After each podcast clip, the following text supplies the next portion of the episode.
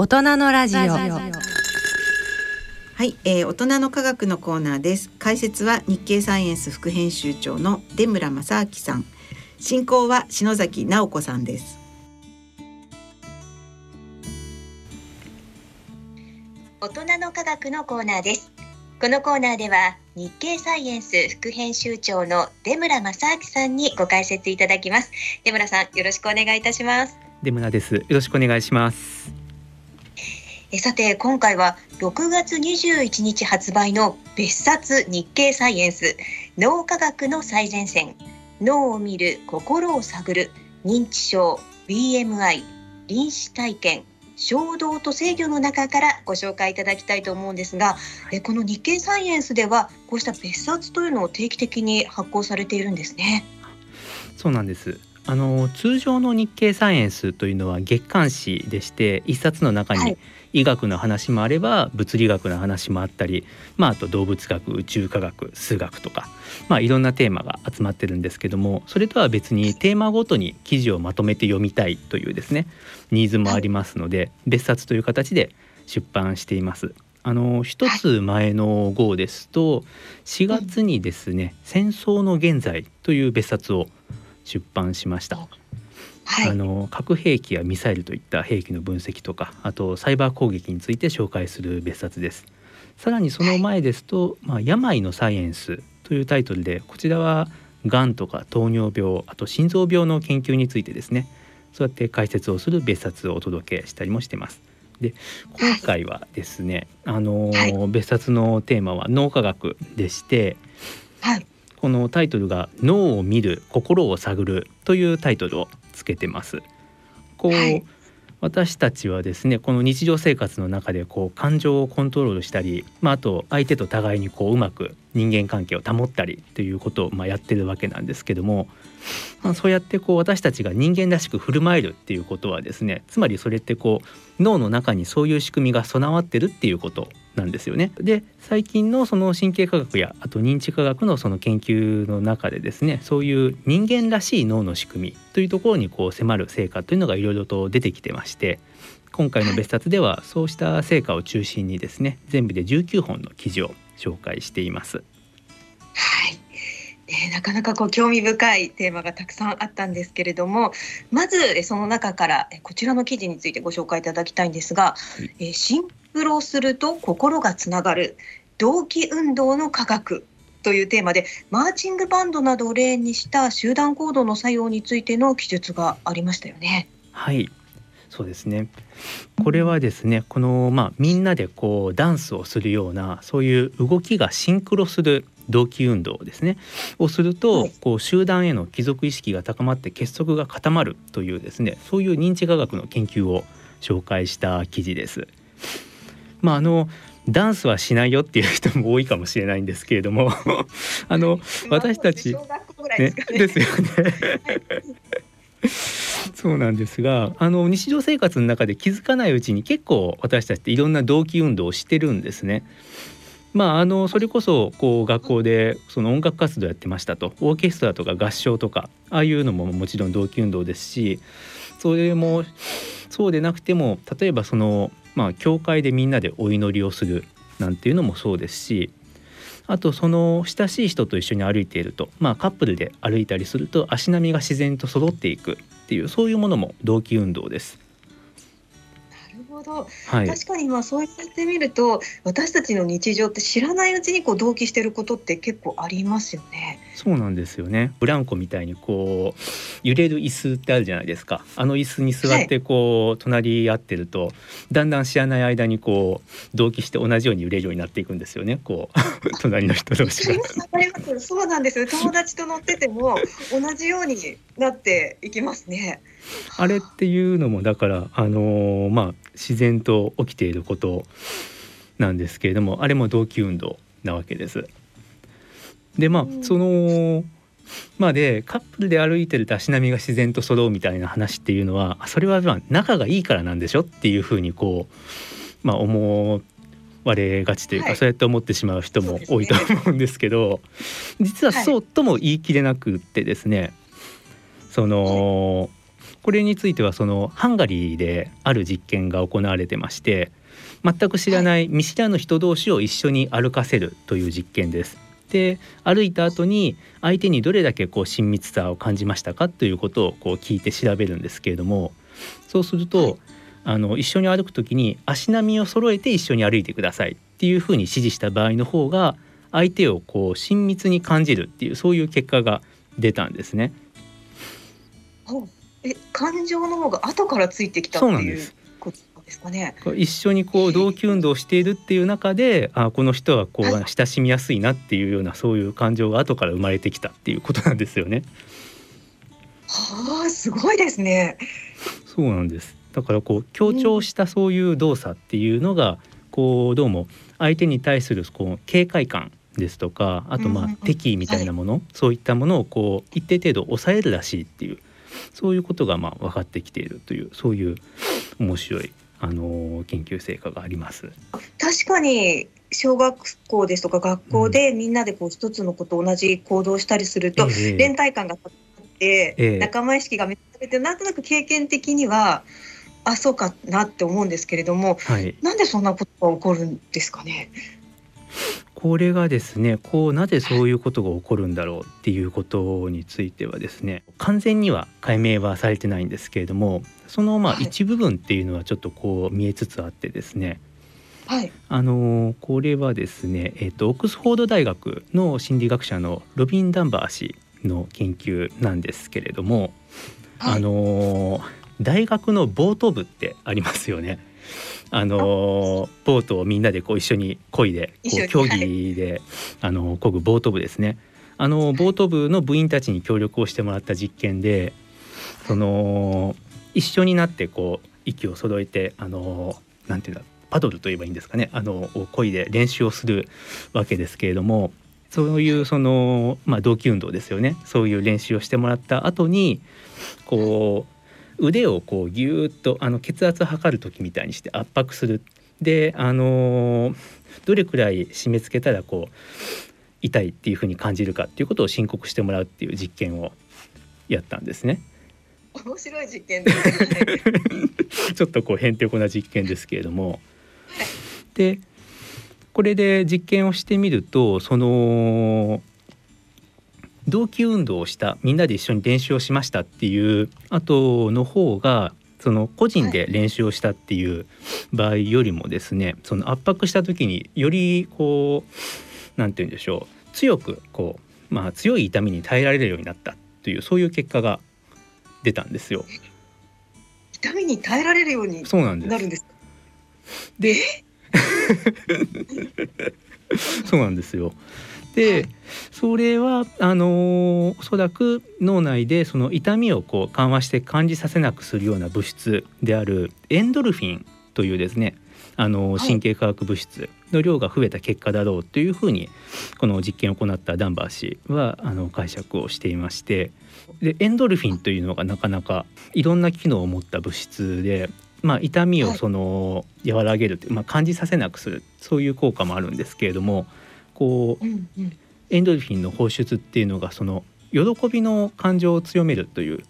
そういう作用も持っているんですね。えー、なんか素敵な物質ですね。そうなんですよね。こうまあ脳内麻薬なんて言われたりもしますけれども、はい、エンドルフィンは。いいね、はい。で、そうするとまあ喜びの感情が出てくるということで、その人間同士がこう絆を築く際にですね、こう何らかこうプラスの働きをしているんじゃないかと要はそうやってその、まあ、人と一緒にいるっていう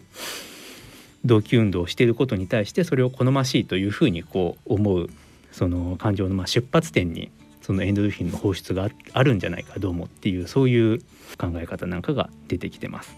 そうやって同期運動をしている時に脳のどこがこう活動してるんだろうっていうのを調べるっていうそういう研究もありまして、はい、あの、はい、ファンクショナル MRI というですねまあ、脳のどの部分で活動が活発に起きてるかなっていうのを調べる、あの方法があるんですけれども、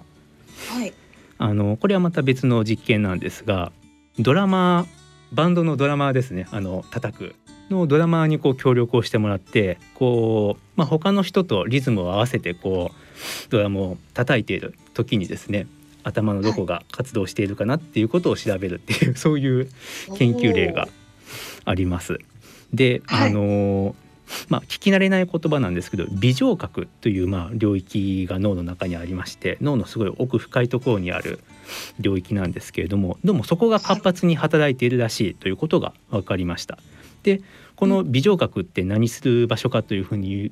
言いますとその、はい。脳の中でですねこう欲求とかこう意欲こうこれをやりたいっていうそういうやる気を誘発するような報酬系っていう仕組みがあるんですね。その何か行動をするとそれをよりやりたくなってまたさらに行動してっていうこう正のフィードバックがかかっていくようなそういう仕組みというのが脳の中にありましてそのシステムを報酬系っていうんですけど、そこにこう関わってるんですね微情覚というのが。ってことは どうもその相手と一緒に行動するっていうことがそれが好ましいというふうに感じてでもっとその相手と一緒に行動したいっていうふうにそういう欲求が生まれてそれを繰り返していくとこう正のフィードバックで。だからこれっていうのが同期運動をした結果としてこう相手とこうよりまあ一緒にこう行動したい行動を共にしたいっていうふうになるようなそういう気持ちを生み出すきっかけになってるんじゃないかと。ということは、まあ、人間にとってすごく動機っていうのはいいことなわけですよね。もともとの欲求として動機したいみたいなものが私たち別に意識してないですけどあるかもしれない。そこをきっかけにしてこう相手とこう仲間になるみたいなことがですね生存上こう有利に働くようなそういうなんて言うんでしょうそうやって相手と一緒にいることに好ましさを見出して一緒にどんどん仲間を広げていくっていうような、そういう形質がもしかしたらこうまああの人間ではこう発達してきたのかもしれないっていうことですよね。はい。いやでもこの動機のシステムを使ったらええ。なんか皆さんこう仲良くなりますし、例えばビジネスなんかにも活かせるのかなっていうふうに思うんですけど。そうですね。こうだからうん。よくまあその社員の研修なんかでこう初対面の人同士でこう緊張をほぐすこうアイスブレイクみたいなことってやると思うんですけれども。はい。そこに例えばだからそういう同期運動になるようなことっていうのをこう取り入れていくそういう手はあるなというふうに思いますよね。そうですね。でもはいこう同時にですねこれ悪用も多分できてですねおあ悪用ですか？何かみんなで一緒にこう動きを揃えるようなまあ同期運動をしたそれでみんなが仲良くなりましたって後にさあこの壺を買いましょうみたいな話になんかちょっと悪徳セミナーみたいな感じで。悪用もできてしまいそうな気がしますね。そういう意味ではまあ同期運動、みんなでそうやってその一緒にこう同じ動きをするっていうそういう行動自体に、そういう行動をすることによってその相手への信頼感がその場で生まれるとかそういう効果があるんだなっていうことをまあ心得ておくとそういうものに引っかからずに済むっていうそういう なんというんでしょうか一つのこう防衛策にもなるかなとは思いますね。本当にこの動機の分野っていうのは、はいそれこそこう仲間意識が広がれば世界平和にもつながるのかなっていうこれからちょっと楽しみな分野ですね。と本当はだからそういうふうに何て言うんでしょうか仲間を広げていくっていうのが私たちのそういう性質なんだとするとはい。本当はまあここういう言い方をするとお花畑っぽく感じるかもしれないですけどこうみんなで仲良くするっていうことは本当は私たちのこうもともと持ってる能力の一つかもしれないですよね。本当にそんなことを感じさせてくれる研究でした。はい。さあそして次の話題に行きたいんですけれども、はい次はえ人間関係を把握する脳内マップはいという、こちらの記事についてお話しいただけますか？はい、この記事のまあタイトルになってる脳内マップなんですけれども、これはあのもともとですねあの、まあ、ネズミですねのこう脳がどうやってこう空間認識をしているのかなっていうことを研究するうちに見つかった仕組みでしてでもちろん私たちの脳にもあります。まああの街中をこう私たち歩いてる時にですねこうはい私たちスマホの地図別に見なくても、こう多分こっちの方行ったらあるだろうなみたいな目的地があるだろうなみたいなことを見当をつけて知らない道歩いていくことって結構ありますよね。はい、ありますね。で、あのーそれができるっていうことはこう現実のその建物とか道路の位置関係っていうのが頭の中にすでに入ってるからなんですよね。はい、そうですね。確かに。でこれがまあ文字通りその頭の中にある地図脳内マップなわけです。で、はいあのーその脳内マップというのが面白いのがそれを具体的にじゃあどういう仕組みで脳内マップができてんだろうっていうことがちゃんと分かってきてまして、はいはい、脳のまあ海馬とか球内皮質って言われるような脳の奥の方にある部位なんですけどもそこに場所細胞っていう細胞とグリッド細胞という2種類の細胞がいましてこの2つがそのマップを作ってるんですね。会話ってよく聞きますけど、ええ記憶に関脳わる。どの辺にあるんですか？まあ脳をちょうど輪切りにしていただくとそのなんて言うんでしょうか。あのー一番脳の中心部といえばいいですかね奥深くという言い方をするしましたけどもはい。一番なんて言うんでしょうかちょうどあのー脳の半球ボールを半分に切った脳のイメージをしてもらうと、その一番こう中心部というんですかね球の中心部はい。に近いところにあるそういう領域ですね。はい。場所からもなんかすごく大事なところなんだなっていうイメージが湧きます。そうなんですねすごくあうのん記憶にあの関わる部位でして、はい。でそこにまあそのまあ場所細胞というのがあってでその海馬のすぐ横に球内皮質っていうふうに言われるまた別の領域があってそこにまあグリッド細胞っていうのがいるんですけども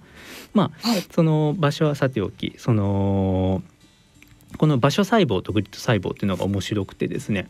この場所細胞っていうのはこうある特定の場所に来た時だけ反応する細胞でこう例えばさっきの街中歩いているっていうシチュエーションに例えて言うとこうまあいつも行く郵便局のそばに行くと反応するとかでそれとは別の細胞はクリーニング屋の前に行くとまあ反応するとか分かりやすく言うとそういう感じであのそれぞれの場所に対応してるんですね。はい。面白いですね。でグリッド細胞の方はこれはちょっと抽象的なんですけど地図の座標に対応していて特に別に目標物がなくても、こう平面上を左右方向に一定距離動いたら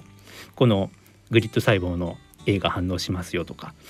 前後方向に一定程度動くとグリッド細胞の B が反応しますよとかそういうあのー座標に反応する細胞なんですねいわばだから GPS みたいなもんなんです。おで、はい。このグリッド細胞とさっきの場所細胞っていうのをこう組み合わせて脳内マップっていうのができてますという話がこれあの2014年にですねノーベル生理学医学賞の受賞テーマにもなりました。はい。こうやってその地図を作るっていう動作自体がですねこうなんて言うんでしょうかちょっとこう抽象的な言い方をするとこう自分のこう身の回りの環境っていうのを二次元の平面に落とし込んで整理をする作業だっていうふうにまあ言えるわけですね。はい。でそれって別にその空間の位置関係っていうことだけじゃなくて例えばその人間関係なんかもですねよく私たちあのドラマとかで相関図をこう紙に書いて理解したりしますけれどもはい。これと同じような処理がですね人間関係について脳の中でも起きているようだっていうことが分かってきてます。人間関係も座標で捉えて、そうなんです、はい。得していると。これじゃあいやそんなことどうやって確かめるのっていう話なんですけれどもね。それを確かめた実験がありまして、はい。その実験協力者にはそのまあ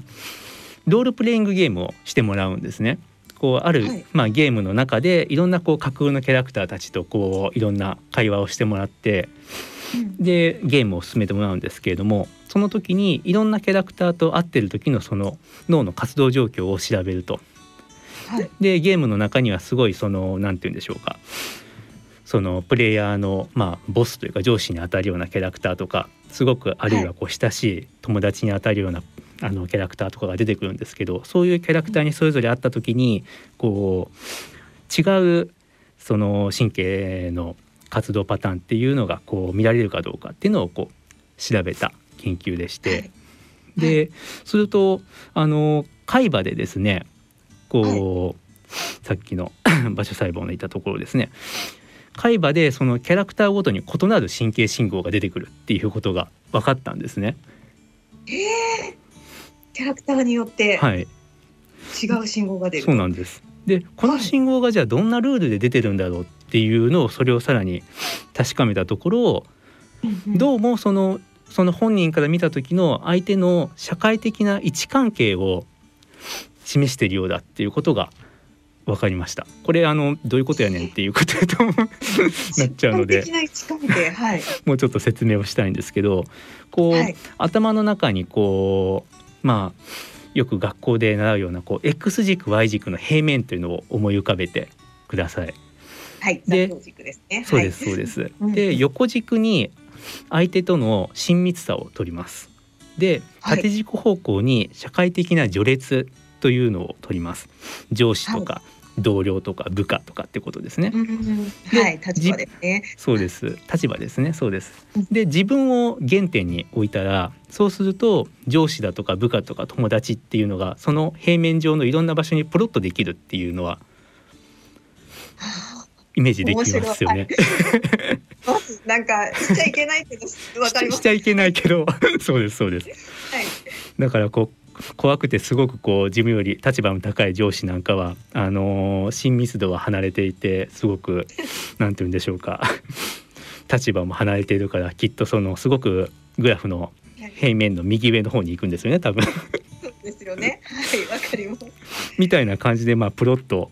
できるわけなんですけれどもあのそうすると自分から見てこう親しい友達のいる方向とそのあの立場がすごく上の上司がいる方向っていうのは方向が違うっていうのがイメージできますよね。はいできますでこの時のこの方向というかその相手と自分を結ぶ直線のこの角度この角度の違いをどうもその海馬の神経信号はあのそれに応じて変化してるらしいっていうことが分かったという研究なんですね。えー、なんかすごいですねちょっと私数学の立場から言うとなんか脳の中で勝手に数学を作ってるみたいなそうなんですよ。すごいなって今ちょっと思いました。へえ。こういう脳内マップの研究って、まあ、まだまだこう始まったばかりではあるんですけれどもこう、はい。今あの説明したみたいに単なるその地理的なそのなんか東京大阪みたいなそういう地図じゃなさそうだっていうことなんですね。だからどうもその私たちの脳の中でこう生きていくための本当にいろんな情報っていうのを整理する情報空間のようなものを頭の中に用意していてそこの中でいろんな計算処理をしたりあとまあ予測をしたりシミュレーションしたりっていうようなことをどうもやってるらしいと。だからこう私たち自身よりも脳のあのー脳の中の方がよっぽどすごいなんかなんて言うんでしょうか数学を駆使してずっとこう動いてるんだという。い。やこれは本当にこれからまたちょっと興味深い分野だなと思うんですけれども。でまたこのお話で次の記事に、えあの行きたいんですけどこれにも通じてくると思うんですが、えー、となぜ記憶は失われるのか見えてきた脳回路の変調という記事こちらについてご解説いただけますか？はい。とこの記事はですね、あの現はい在カリフォルニア大学アーバン院校におられる五十嵐圭先生にご執筆いただいた記事でして、はい、で五十嵐先生ご専門がもともと神経科学でいらっしゃって、で、はいそれでですね記事中でも書かれてるんですが、あの五十嵐先生ご自身のおばあ様がですねアルツハイマー病を発症されて、でそのことが一つのきっかけになって、こうアルツハイマー病でこの神経の活動っていうのがどのように変化していくのかっていうのをこう研究されるようになったというそういう経緯がございます。はい、でそのアルツハイマー病こう今までこう特にですねこうアミロイドというそのタンパク質がこう蓄積して神経細胞が死んでいくそれがこう記憶を失う原因なんだろうっていう話というのがあのずっと言われてきてですね。まあ、はい。一言で言うとその神経細胞がし死んでしまうことで記憶がなくなるんだろうというふうに、まあ、思われてきたんですけれども、はいあの五十嵐先生のアプローチっていうのはそれとはちょっと違っていてこの神経細胞の活動、だから生きてる神経細胞ですよね。の活動が、そのアルツハイマー病で何か変化してないかっていうことをあの研究されたんですね。で、はい。このお話にですね今先ほど出てきたその場所細胞とあのグリッド細胞というのが関わってくるんです。うん。はい、あのアルツハイマー病のですね患者さんではですねその辺りをこう徘徊しちゃうとかあと迷子になっちゃうっていった症状が出ることがありましてこれっていうのがその脳の空間記憶機能が障害されるからなんですね。先ほどのその、まあ、空間脳内マップの話とそれでつながってくるんですけれどもさっきのその場所細胞とグリッド細胞がそれぞれまあ海馬と急な皮質にありますよというお話をしましたけれどもすごくまあ昔なんですが1957年にですねあのその海馬と急な皮質をこう転換の治療のために除去しましたっていうそういう患者さんの症例が報告されていて重いその記憶障害がそれによって起きてしまったんですね。そのことからその海馬と急な皮質っていうのはまあ記憶の形成に深く関わっているんだろうっていうことがこう示唆されるようになってでその具体的な役目を果たしているのがその場所細胞とグリッド細胞だっていう話になってきたわけなんですけれども、はい、でこの2つのこの細胞場所細胞とグリッド細胞っていうのがこう互いに実はすごく連携をしていてですね。こう、はい、ちょっとまあすいませんややこしくなるんですけれども、はい、この実はそのグリッド細胞にもまあいろんな種類のグリッド細胞があってそのグリッド細胞があのいろんな活動パターンを示すその組み合わせが場所細胞に入力されるとですねそれによって結果的に場所細胞が特定の場所を認識するようになると。先にだからグリッド細胞が情報を場所細胞に与えてあげてその結果場所細胞が特定の場所を認識できるようになるっていうそういう順序があるんですね。はい、でしかもその場所細胞っていうのは、まあ、さっきは一つ一つの細胞が郵便局の細胞とかクリーニングの細胞っていうふうに分かりやすく示したんですけれども実は本当のところは もうちょっと複雑でこれはその複数の場所細胞の活動パターンの組み合わせで特定の位置を示していると。これなんじゃらほいって感じなんでもうちょっとうまい例えで言いたいんですけども あの例えば電話番号みたいなものと考えていただくとこう、はい、10桁の電話番号ってかければこう電話を持つ日本中のたくさんの人のうち誰か一人にこうつながりますよね。あそうですね、ええ、はい、でもまあそこの数字は10個だけしかないわけです。でこれと同じで場所細胞は10個しかないけどもそれぞれが0から9の10通りの活動パターンを示すことができれば膨大な数の場所をそれで表現することができるわけですね。わかります。はい。そうなんです。でこの場所細胞のそのじゃあそれぞれの場所細胞がその10通りのうちどの活動パターンを示すのっていうことはそれはグリッド細胞があのまあ指揮しているということになるわけです。だからグリッド細胞から来る情報が変わるとちゃんと場所細胞は今までこうこの場所細胞はパターンの1っていうのを出してたけどグリッド細胞から来る情報が変わったらそれが4に変わるよとか、あのちゃんと次から次へと来た情報に応じてこう切り替えていくんですね場所細胞が。だから異なるこう番号にこうシュッと切り替わるわけです。はい、まあこういう働きのことをあのリマッピングっていうふうに言ったりします。だから場所細胞が気づくわけですね。こうあ別の場所に来たぞ。じゃあ別のパターンの番号を出さなきゃって言って。でその結果あ自分はじゃああの郵便局の前じゃなくてクリーニング屋の前にいるなみたいなことがわかると。うん。まあ私たち意識してないですけど瞬時に脳の中でそういう働きがす。ごいややこしいことをやってるわけですね。頭の中で。はい というすいませんあのー、というお話がありますそういうすごく高度な仕組みで動いてます。でここから先はその五十嵐先生のご研究なんですけれどもそのアルツハイマー病にかかっているそのマウスでですねこのグリッド細胞や場所細胞の働きっていうのを調べたんですね。でどうやるかっていうと、まあ、白い部屋と黒い部屋っていうのをあの壁がですね壁が白い部屋黒い部屋っていうのを用意します。で初めにマウスに白い部屋にいる時はこうちょっとピリッとする電気刺激を与えてあこの部屋はなんか嫌だなっていうなんかピリッてするなっていうふうに記憶させます。白い部屋は嫌な部屋。で黒い部屋にいる時は何も起こらないから普通の部屋っていうことを学習してもらってでその後でもう一度そのマウスをこの部屋に入れるわけですね。両方の部屋に入れてやると黒い部屋の時は平気だけど白い部屋だと前の記憶があるので「あ嫌だよここ」っていうので嫌がるわけですね。うんまあそうでしょうね。はい。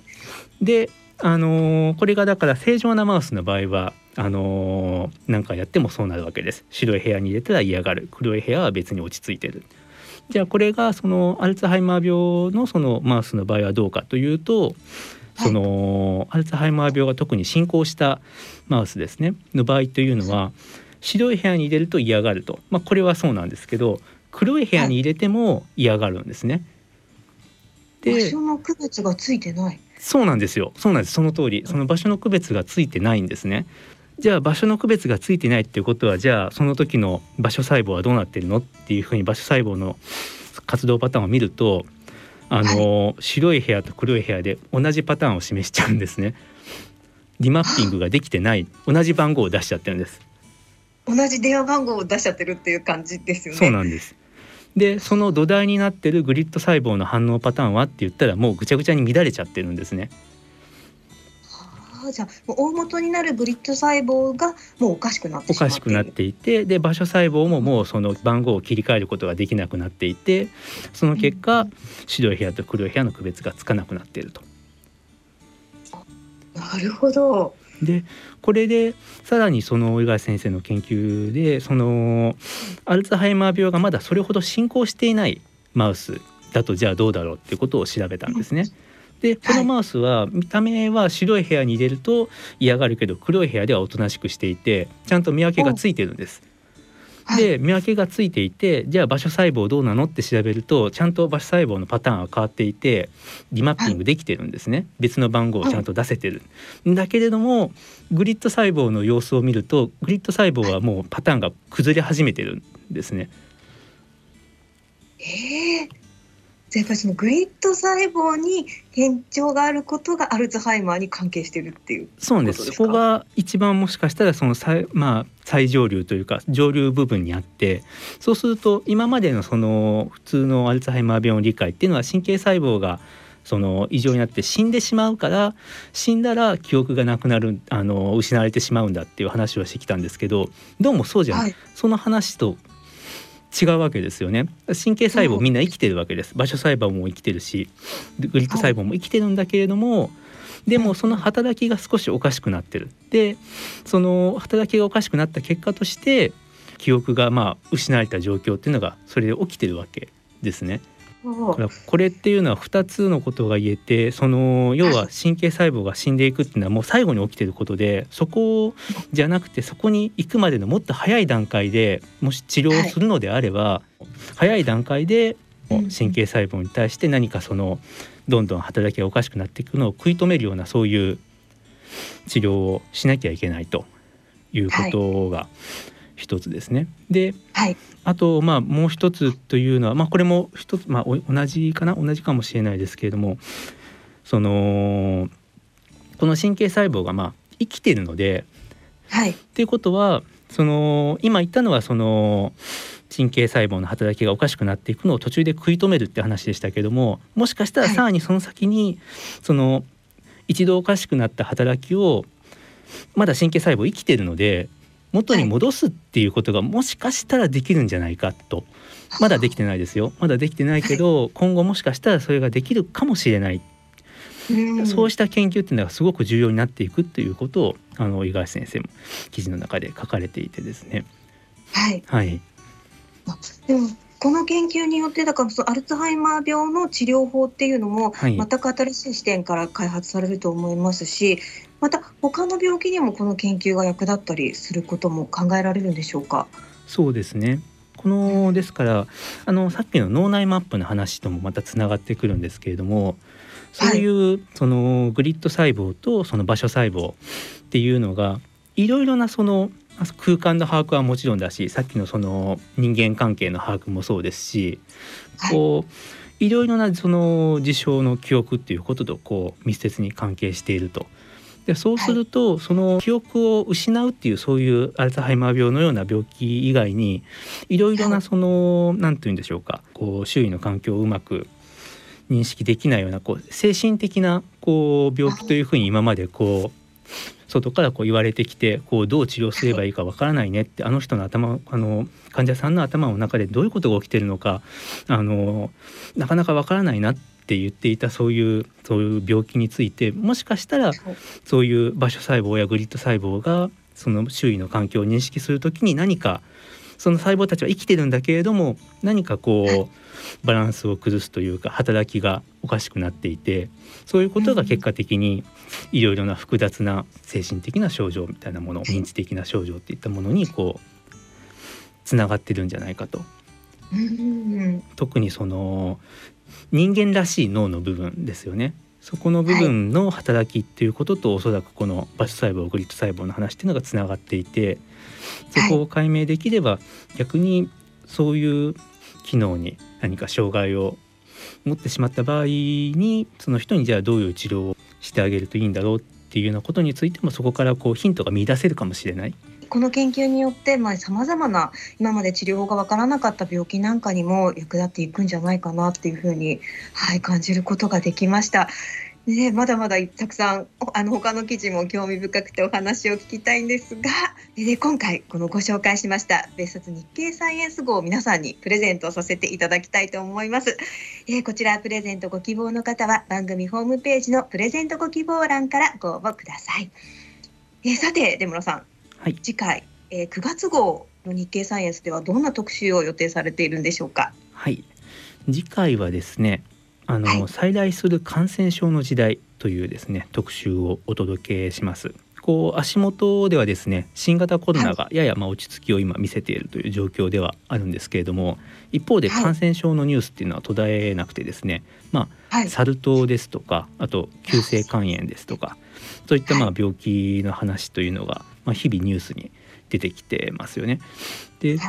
こう感染症っていうのはこう一時期はこう、まあ、先進国にはほぼ関係がないものだっていうふうにすらまあ思われていた時代があったわけですけど今再びその感覚を改めないといけないっていうところに来てるんですね。今改めてですねこのなぜそういう新たな感染症っていうのがこう登場するのか流行するのか。でじゃあそれを防ぐためには何をすればいいんだろうかということをですねこれをさまざまな角度から分析をした特集というのをですねお届けしたいというふうに考えています。はい、9月号も楽しみです。えー、次号2022年9月号は7月25日の発売です。えー、出村さんありがとうございました。ありがとうございました。